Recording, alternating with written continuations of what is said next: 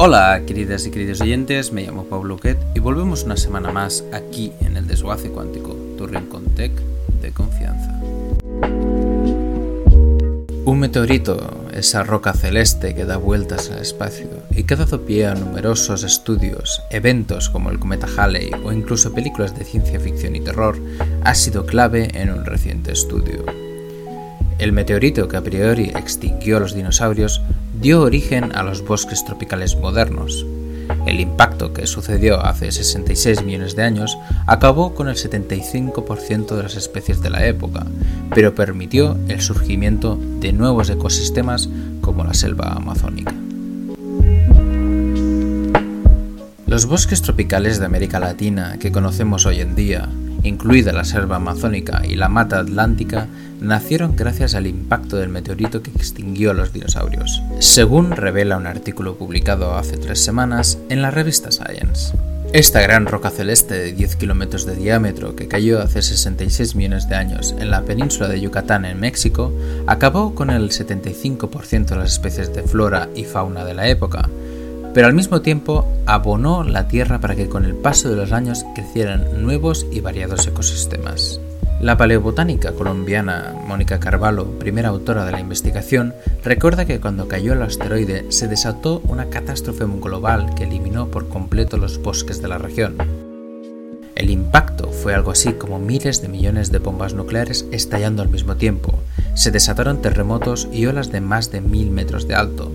Todo el planeta se afectó pero nuestro estudio confirma que las selvas sufrieron el impacto de forma especial, nunca volvieron a ser las mismas y fueron reemplazadas por un nuevo tipo de bosque que se veía y funcionaba muy diferente.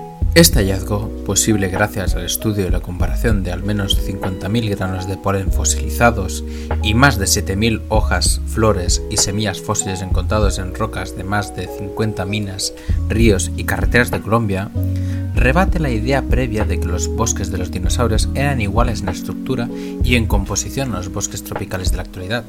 El análisis de los granos de polen sirvió para hacer una secuencia detallada de las especies que había en cada periodo del tiempo, y los demás fósiles ayudaron a entender cómo era la ecología y el funcionamiento de los bosques antes y después del meteorito.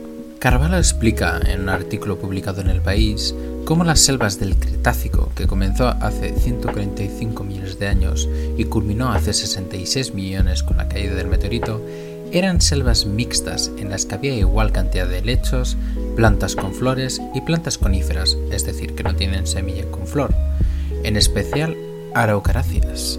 Y escribió, después de la extinción masiva, la familia de las aucaráceas desapareció, la cantidad de lechos se redujo y al lado de las plantas con flores que se mantuvieron, comenzaron a crecer las leguminosas, hoy en día muy abundantes en los bosques tropicales. El paleontólogo colombiano Carlos Jaramillo, coautor del artículo y científico del Instituto Smithsonian de Investigación Tropicales de Panamá, dice que este estudio, resultado de más de 14 años de trabajo, muestra con observaciones empíricas y análisis estadísticos que después del impacto el trópico se transformó para siempre, si usted hubiera ido la mañana antes de que cayera el meteorito a cualquier bosque en Colombia o en Latinoamérica, y lo digo en sentido literal, hubiera visto un bosque con muchos árboles coníferos, separados entre sí. Esto permitía que entrara mucha luz hasta el suelo. En cambio, los bosques que surgieron después del impacto y que son los mismos que se conservan hasta hoy, tienen una capa superior mucho más tupida. Las copas de los árboles están pegadas y esto hace que por dentro sean muy oscuros. En nuestras selvas, la mayoría de la luz se queda atrapada en los primeros metros de las copas de los árboles, que es donde se hace la fotosíntesis. Pero en la época de los dinosaurios era diferente. El bosque era muy abierto, explicó Jaramillo. ¿Y cuál es la razón de este cambio? Según los investigadores, una posible razón para este cambio de luz que ha tenido consecuencias en las especies que crecen o no dentro de los bosques puede ser la extinción de los grandes dinosaurios.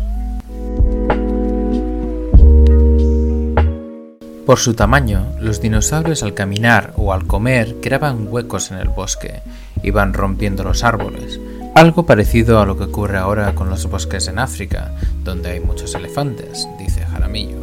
Y añade, esta extinción hizo posible el bosque que tenemos hoy en día. La disminución de los helechos probablemente se deba a que necesitaba más luz de la que había para crecer. Otra de las diferencias entre los bosques de antes del meteorito y los de ahora es la calidad de la tierra. Los suelos del Cretácico eran muy pobres en nutrientes, sobre todo porque no había leguminosas. Esta especie de la que hace parte la planta del frijol tiene la particularidad de fijar nitrógeno en el suelo y fertilizarlo. Antes del meteorito no existía, dice Jaramillo. Los investigadores coinciden en que con el impacto las cenizas dispersaron fósforo al suelo de buena parte del planeta.